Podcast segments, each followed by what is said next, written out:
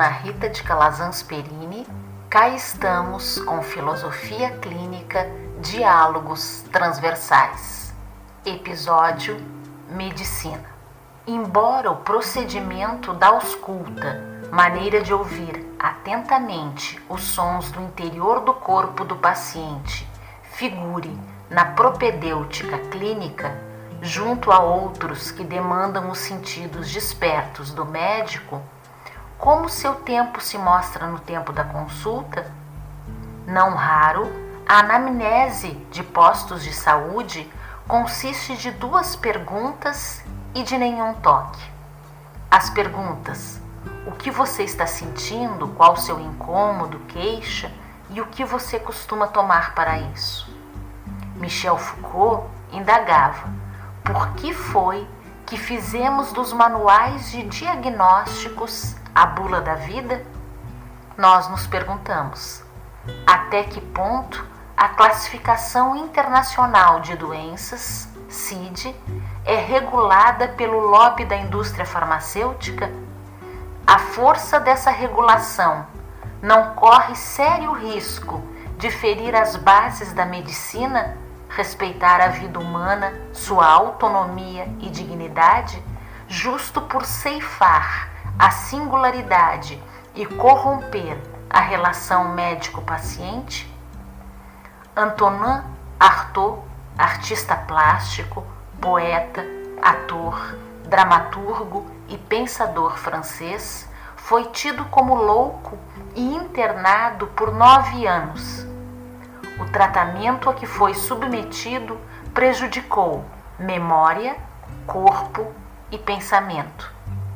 Ele escreveu aos diretores dos asilos de loucos: Senhores, as leis e os costumes concedem-lhes o direito de medir o espírito. Esta jurisdição soberana e terrível, vocês a exercem seguindo seus próprios padrões de entendimento. A credulidade dos povos, dos especialistas, dos governantes reveste a psiquiatria de inexplicáveis luzes sobrenaturais. A profissão que vocês exercem está julgada de antemão. Não pensamos em discutir aqui o valor dessa ciência, nem a duvidosa existência das doenças mentais.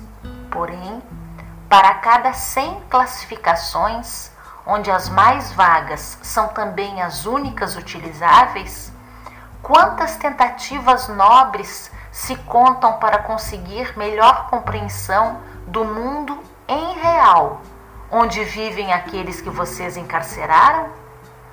Contestador nato, talvez por isso rebelde, maldito e marginalizado. O grito de Artaud é por mais vida, sua busca a compreensão do sentido vital, existencial e político do ser humano que precisa se refazer constantemente na direção de sua própria humanidade. Dialogaram com seu pensamento Picasso, Simone de Beauvoir, Sartre, Lacan, Derrida, Deleuze, Guattari.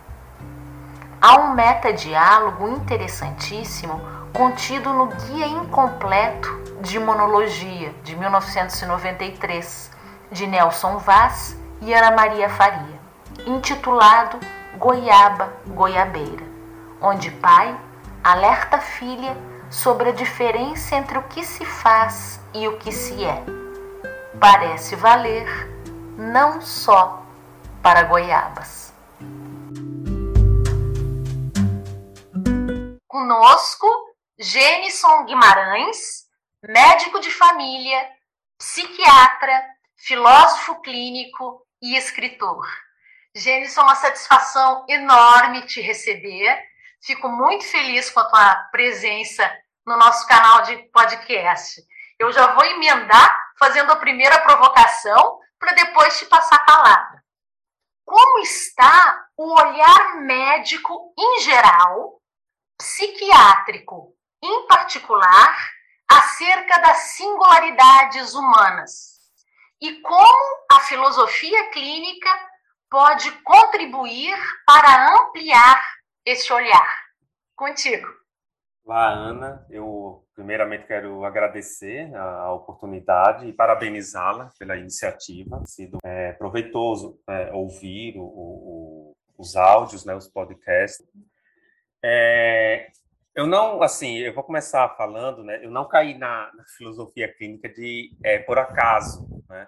Eu acho que essa busca, né, por, por um espaço, por um pensamento clínico é, é, é, no, no, interior do qual eu, eu me encontrasse um pouco mais acolhido, né, nas, é, nasceu de diversos sustos, né, ao longo da minha da minha carreira médica. Formei em 2003 e fiz, fiz algumas especialidades médicas é, e, e, no decorrer dessa, dessa, dessa, dessa trajetória, eu sempre, eu sempre tive a impressão é, que a escuta, né, é, de modo geral, era uma, uma escuta que deixava o, a pessoa por, por mais absurdo que isso possa parecer, em segundo plano. Assim, né? Era uma escuta técnica, tecnicizante, tecnicizada, no sentido de que é, é, o outro ali falando, o singular, desaparecia. Né? O que saltava realmente eram os dados, né? os dados é, é que eram analisados para se chegar a um diagnóstico e um tratamento. Né? E ao longo dessa trajetória tem inúmeras situações assim de, de, de, em que eu entro em estado de choque. Uma delas, né, uma delas que, que eu vou, vou, reproduzir aqui, eu na época eu já estava na psiquiatria e estava numa clínica de, de convênio e o colega ao lado estava atendendo com a porta aberta, assim, e aí entrou uma senhora muito simpática, falando, ah, doutor, você quer? É... E ela começou a falar queixa. E rapidamente o colega, é, é, eu estava com a porta aberta, eu estava ouvindo, deu para ouvir. O colega falou: oh, você vai tomar esse remédio aqui, você vai ficar bem e tal. E ela falou: não, doutor, mas eu quero contar. E aí ele falou: não, não, não, não, não, contar aqui não é aqui não, é com psicólogo. E a psiquiatria, né? Quando eu fiz psiquiatria, assim, eu acho que fazer psiquiatria nasceu muito de uma de uma certa raiva da psiquiatria porque, como eu trabalhei muito tempo na rede pública, na medicina de família, principalmente, eu ficava horrorizado assim com a quantidade de medicações né, que os pacientes recebiam do, do, dos psiquiatras da rede pública. Eu não entendia aquilo, assim, era um absurdo para mim, né? Então, eu fui fazer psiquiatria muito para me apropriar um pouco mais dela, né, criticá-la a partir do, do interior da mesma, né, não apenas de fora e tentar colocar a mim, o meu modo né, de, de fazer e pensar a psiquiatria. Né? E, para minha sorte, a filosofia sempre caminhou é, próxima, sempre caminhou junto. Né? E quando eu encontrei a filosofia clínica, né, e, e especialmente o recanto, né, lá, e vou fazer aqui a, a, o merchandise e a propaganda, e o agradecimento a Glaucia, a Glaucia, ao Paulo, ao Cláudio, ao Márcio, que me receberam assim, de um modo muito carinhoso, né? É, ali, ali sim, eu posso dizer que eu encontrei uma espécie de, de morada, né? morada clínica, digamos assim, onde o outro, né, em sua singularidade, ele jamais é abandonado. Né? É, nesse sentido, é, achei muito bonito que você escreveu, você fez uma, uma brincadeira ali com a ausculta, né? É, por mais que eu vá que eu vá cair em alguma injustiça, assim, mas de modo geral, a minha impressão é que a medicina, né, parou assim, de ouvir verdadeiramente assim, as pessoas, sabe? A medicina foi se tecnicizando e foi se vinculando à questão do capital né, de um modo assim que menos importa, né? Haja vista você, acho que todos talvez já tiveram alguma experiência nesse sentido, você vai ao médico, fala um pouco, além de não te ouvir muito, muitas vezes não te toca. Várias pessoas, mulheres, vezes vão no ginecologista e, e sai dali com os exames, antes de que o médico ouça, o examine. Então, assim, é uma espécie de subversão, assim, muito radical, né, da, da, da origem mesmo da, da medicina, né? Isso sem falar nas questões é, de interesses, enfim, não vale nem a pena estender nisso aqui. Mas eu tenho é, a impressão, eu gostaria muito que, quem sabe no futuro, parece utópico, né, que a filosofia clínica estivesse presente, né, dentro das faculdades de medicina. Eu acho que agregaria assim de um modo absurdo, absurdo a filosofia clínica, eu acho que ela é uma espécie de roupagem, assim, que ela serve para todos os corpos, independente do que se faça, assim, né? Eu acho que ela tenta resgatar e recuperar a questão do singular, né? a questão de, desse ou. E na clínica isso é incrível, genial. Assim. Genison, quando tu relembrou a fala introdutória desse podcast, que a questão da ausculta, a ideia foi provocar no sentido de que essa tirada do tempo da ausculta reverbera na matança da escuta, na morte do ser humano que a gente tem diante da gente, como pressupostos de uma boa comunicação que implica em uma qualidade de intercessão, né, de uma boa qualidade de intercessão, está o exercício de inversão e de recíproca de inversão. Então, quer dizer, eu tenho que me abrir para o mundo do outro. O acolhimento,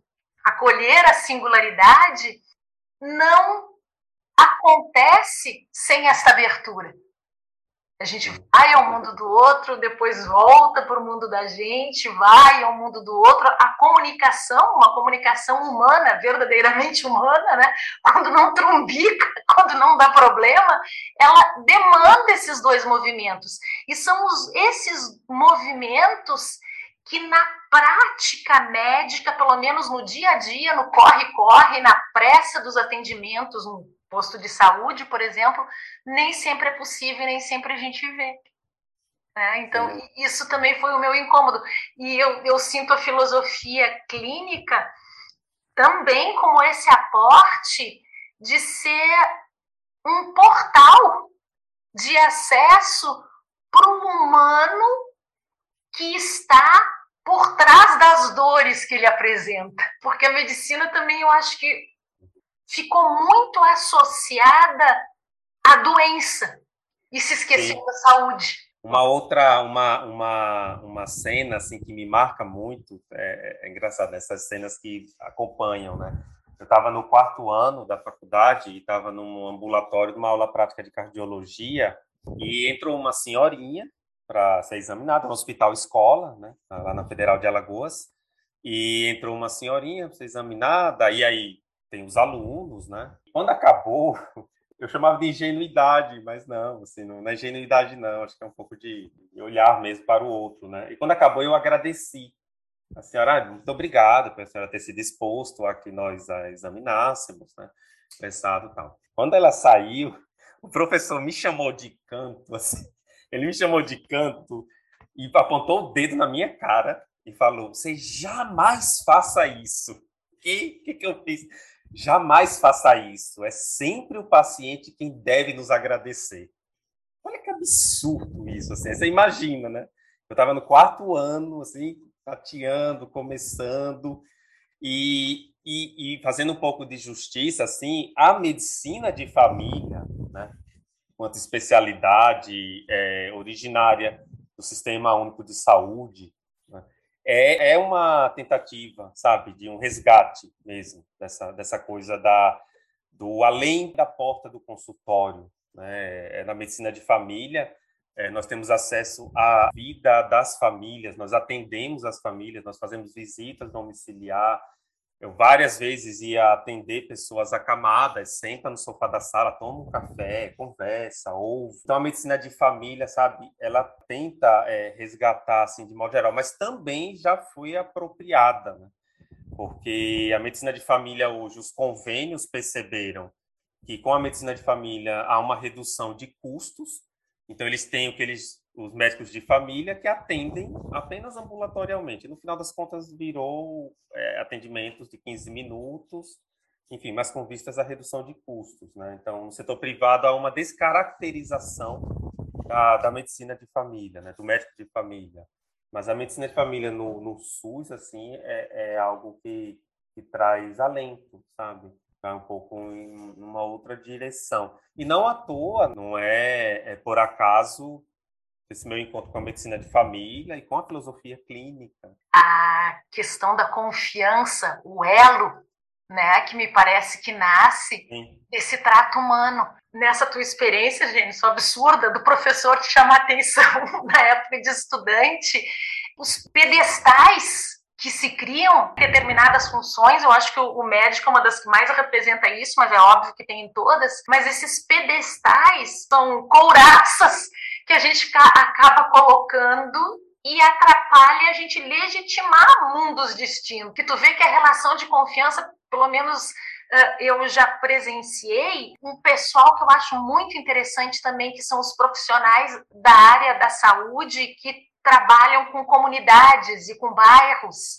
e com a periferia. Eles não têm a formação médica, mas eles têm uma formação na área de saúde que permite que detectem pequenos problemas e tragam isso, né?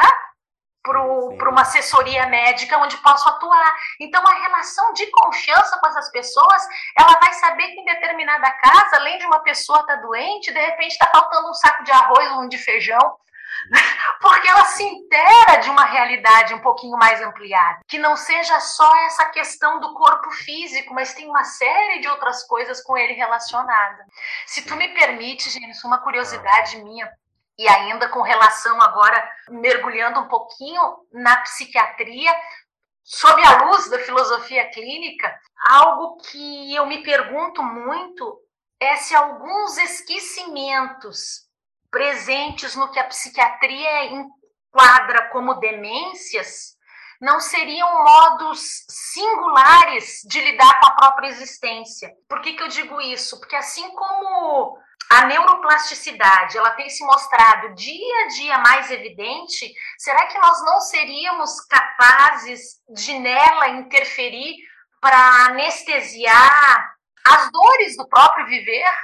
Eu já tive a oportunidade, assim, de constatar de perto perdas e ganhos seletivos de memória dentro de quadros de Alzheimer, por exemplo. Porque me parece que a psiquiatria não responde, mas que a filosofia clínica poderia responder através da questão da singularidade, né? Se tu puder explorar isso, acho que seria bastante rico para todos nós. E não, não só né, no quadro né, é, demencial, é, mas também, por exemplo, numa, numa patologia que é, que é a esquizofrenia, também, onde, onde a, a, pessoa, né, é, ele começa a experimentar uma espécie de uma outra organização mesmo de mundo, de corporação, né, de, de experiências sensoriais que rapidamente, né, pela psiquiatria, pela neurologia, no caso principalmente da, da demência, elas rapidamente são enquadradas. Né? Elas são enquadradas sob um, um, código e um tratamento a ser instituído né? o mais brevemente possível. E se a gente parar para observar, na, na, ponta da cadeia, tá, tá, normalmente está tá assentado a questão produtiva, produção, né? como se aquele modo é, existencial, que às vezes, como você falou, esquecimentos seletivos, né? É como se aqui, aqui não há legitimidade. Né? Aquilo é uma é o que é, é, sob os olhos da técnica e da ciência é uma experiência restritiva, né? Ou seja, se é uma experiência restritiva porque há uma normatividade e que essa essa restrição precisa ser tratada, combatida. Uma coisa muito triste, né, é na fala mais da esquizofrenia, que acaba sendo muito mais a minha a, mais, muito mais comum, né? Acaba que o pessoal, quadro demencial, acaba buscando muito mais a neurologia, mas uma coisa muito triste é atender essas pessoas polimedicadas e aí a família fala, ah, tá ótimo, tá bem, assim. Aí você vai ver o que é o bem, é a pessoa dopada, sedada, jogada ali no canto, não tá dando mais trabalho, né? Não está dando mais trabalho. Então, muitas vezes, há também essa dupla via da medicalização pesada, com a família também, muitas vezes, não querendo mais investir na, na naquela pessoa. E está aí a Anise da Silveira, né? Que é, com toda a licença, minha conterrânea. Né? Eu falo, não, aparece muito, só aparece político de Alagoas. Quando aparece alguma, alguma pessoa bacana, tem que falar, né? E a Anise da Silveira, maravilhosa, né? ela ali buscando, né, com as imagens do inconsciente, enfim, mas buscando modos de expressão que foram dando conta e aquelas pessoas foram le legitimadas nos seus modos próprios é, de existir, né? E indo mais assim, saindo um pouco ainda e pensando na cotidianidade, né, o que o que mais atende assim são pessoas buscando, né, medicamentos para melhorar desempenho, para acordar, para trabalhar, outro medicamento para dormir, né? É sempre essa coisa atrelada ao desempenho, né? Então, não à toa o nosso tempo é o tempo da epidemia, né?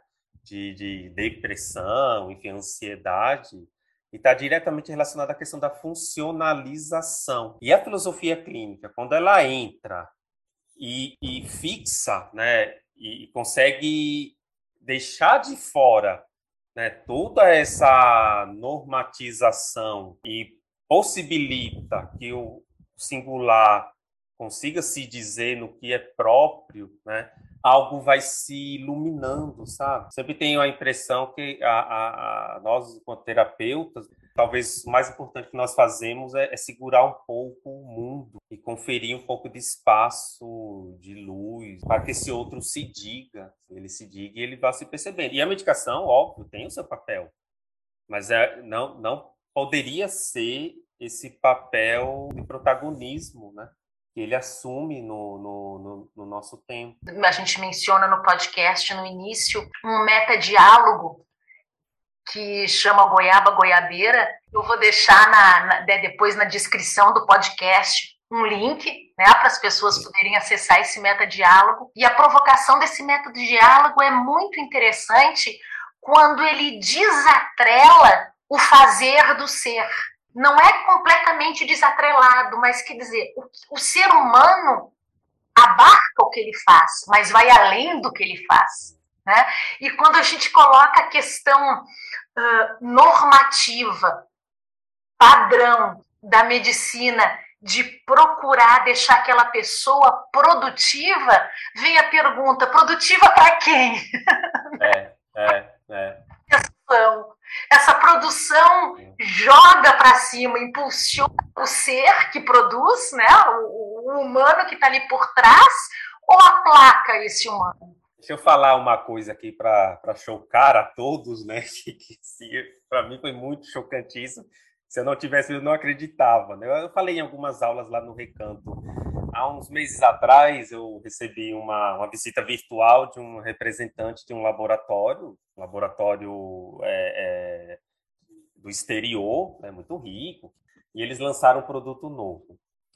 E tem, qual foi o meu espanto quando a representante, assim, apresentando a, o, o, produto, ela falou, olha, com essa dose aqui X, é, é, com essa dose aqui, o paciente melhora é, de traumas recentes. Mas se aumentar a dose, isso melhora também a questão de traumas mais antigos. É, eu, sabe, assim, na hora eu fiquei absurdo, é, uma, é quase que uma negação da historicidade mesmo, né? É, é, é uma negação da historicidade, uma robotização, mecanicização mesmo da, das pessoas, né? É assim, é quase inacreditável, assim, quase inacreditável. Mas eu, né, como um bom filósofo clínico, entendi o papel existencial da representante e, obviamente, recebi que ela trouxe, ela está ali cumprindo né, o papel existencial dela, né? diante dessas bizarrices, Jenison, talvez a gente atue diante dessa distopia toda que a gente observa, é buscando esse referencial utópico. Né? utópico. É. E só esse humano é capaz de enxergar o outro humano que está diante dele. Então, é isso que no início a gente falava com quebrar o pedestal, sair do pedestal e que tanto chocou o teu professor, porque tu te mostrou agradecendo o teu paciente como um ser humano, recebendo outro ser humano. Obrigado pela confiança, obrigado por partilhar essa história. Voltando para aquele meta-diálogo da goiaba goiabeira, onde o pai explica para a filha que a goiaba é mais do que ela faz, mais do que dá o fruto, mais do que a dá a sombra. O cachorrinho vem ao mundo e cachorreia. O gato vem ao mundo e gateia. E a gente vem ao mundo e sacaneia. Porque a gente perdeu a referência de quem somos e do que nos cabe. E essas são perguntas que permeiam a história, a trajetória da própria filosofia, né? É, é. O nosso tempo passa rápido demais, Jenison. Eu quero te deixar para fazer as considerações finais. Mais uma vez agradecer o privilégio da tua presença. A gente se encontrou não tem muito tempo, mas estreitou as relações desde aquele lançamento do livro e depois eu pude participar do teu curso lá no Recanto de Noções de Psiquiatria, que foi muito gostoso. Na verdade, primeiro eu participei do curso, depois a gente fez o projeto junto. Isso, né, isso exatamente. Com relação ao Gênison, escritor, compartilhe isso com a gente, deixa tuas palavras finais e agradecendo demais também ao pessoal que está nos escutando. Acho que há uma espécie de, de, clima de desânimo, né, assim, meio generalizado com o que vem acontecendo, né, no nosso país. Eu, eu gosto muito de uma fala do Hans Jonas, que o, o, Hans Jonas meio que é, tinha um certo fatalismo, assim, de que nós estamos fadados à, à extinção, assim, né? E um, um entrevistador perguntou para ele, não, mas é, se nós estamos fadados a, a, a esse fim, né, é, pelo, pelo caminhar, né, das coisas, tal, é, mas o que fazer? Por que, que o senhor continua escrevendo, pesquisando, tal? Eu gostei muito da resposta dele. Assim, ele falou: olha, apesar de que o fim está próximo, né, apesar de que o fim está próximo, nós caminhamos para isso, nós devemos nos esforçar máximo possível para que nós consigamos é, tornar o fim um pouco mais distante, ganhar um pouco mais de tempo. E quem sabe, quem sabe, de, nesse decorrer de tempo, o que o humano tem de mais bonito, que muitas vezes só, só ganha expressão nos momentos de extrema dificuldade, é, a criatividade humana e o caráter gregário do humano, quem sabe ele possa vir à tona e possa mudar algo em relação a esse fim. Eu acho que a filosofia clínica, né, ali nos seus passos, nas suas caminhadas, e por isso que é muito bonita essa tua iniciativa, eu acho que ela ajuda, sabe? E eu, como últimas palavras, assim, eu te agradeço muito, me coloco à disposição de todos né, que estiverem ouvindo. O pessoal já, já algum, muitos já nos conhecem lá no Recanto. É, sobre a, a literatura, é uma paixão minha, né? Eu estou finalizando um livro de poesia, ano que vem deve, devo lançar. Tenho três livros de contos já é, e eu acho que a literatura ajuda, sabe, a deixar o fim um pouco mais longe também, assim como a filosofia, enfim, assim como o amor, né, entre todos nós. E é isso, te agradeço muito, né? fico à disposição. Depois tu passa para a gente os links, que daí eu deixo lá na descrição. Todos os podcasts, na descrição eu tenho colocado alguns links, que daí se a pessoa quiser buscar o convidado, querer mais alguma informação sobre algum projeto, pode alcançar através desses, desses canais. E também quero te falar que é, em algum momento você tiver o interesse de falar, sei lá, fazer um específico para falar um pouco mais um sobre depressão, ou sobre algumas categorizações psiquiátricas e uma interface com a filosofia clínica tal, fico inteiramente à vontade, tá? Para mim é um prazer imenso, assim, falar nesse espaço, de verdade. Ai, que coisa boa, fantástico, todos nós vamos ganhar comigo. Um beijo grande, bom. tudo de bom, tá? Dá um abraço Obrigado, grande na família. Pessoal, até a próxima.